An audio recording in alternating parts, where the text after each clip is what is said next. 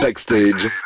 Geek. Sarah, tes trois onglets internet sont ouverts Oui. sur ton PC, je vois ça. On parle de quoi ce soir? On commence par une vente aux enchères un peu spéciale. Si je te dis. Alors bah, C'est un clic de souris. Oui, bien, une souris. bizarre. Alors on en parle ce soir, mais on parle surtout de la première souris d'ordinateur. On remonte dans les années 70, elle est en bois, elle possède trois boutons et deux roues métalliques. Ça doit Déjà, être super une- lourd, hein. Bah ça doit être vachement lourd en effet.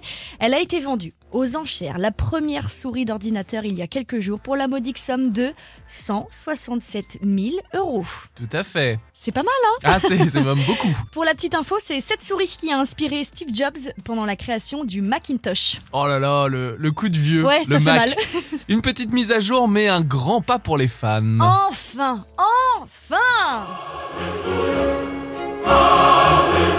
Enfin, le sport féminin est reconnu à sa juste valeur. C'est officiel, depuis hier, EA Sport EA game. a ajouté la Ligue des champions féminines dans l'UEFA. Ah.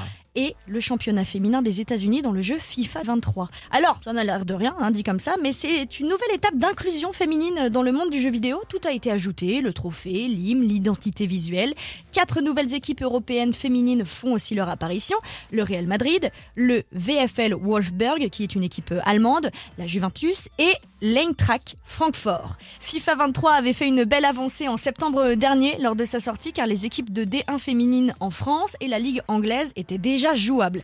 Mais cette mise à jour, c'est du plus qu'on prend avec euh, grand plaisir. Vous pouvez jouer dès maintenant sur PC, PlayStation et Xbox. Allez, on y va. Et on termine ce soir, Sarah, avec euh, ce qui s'est passé sur les réseaux sociaux cette semaine. Alors en ce moment, c'est la guerre dans la rue, à chacun sa technique euh, pour protester contre la réforme des retraites. Par exemple, on manifeste dans les jeux vidéo, comme pour Animal Crossing ou sur Mario Kart, place de la Concorde, en ligne. Il y a des vidéos qui sont devenues virales cette semaine. Ouais, je te jure, des vrais rassemblements, mais dans les jeux vidéo. Mhm.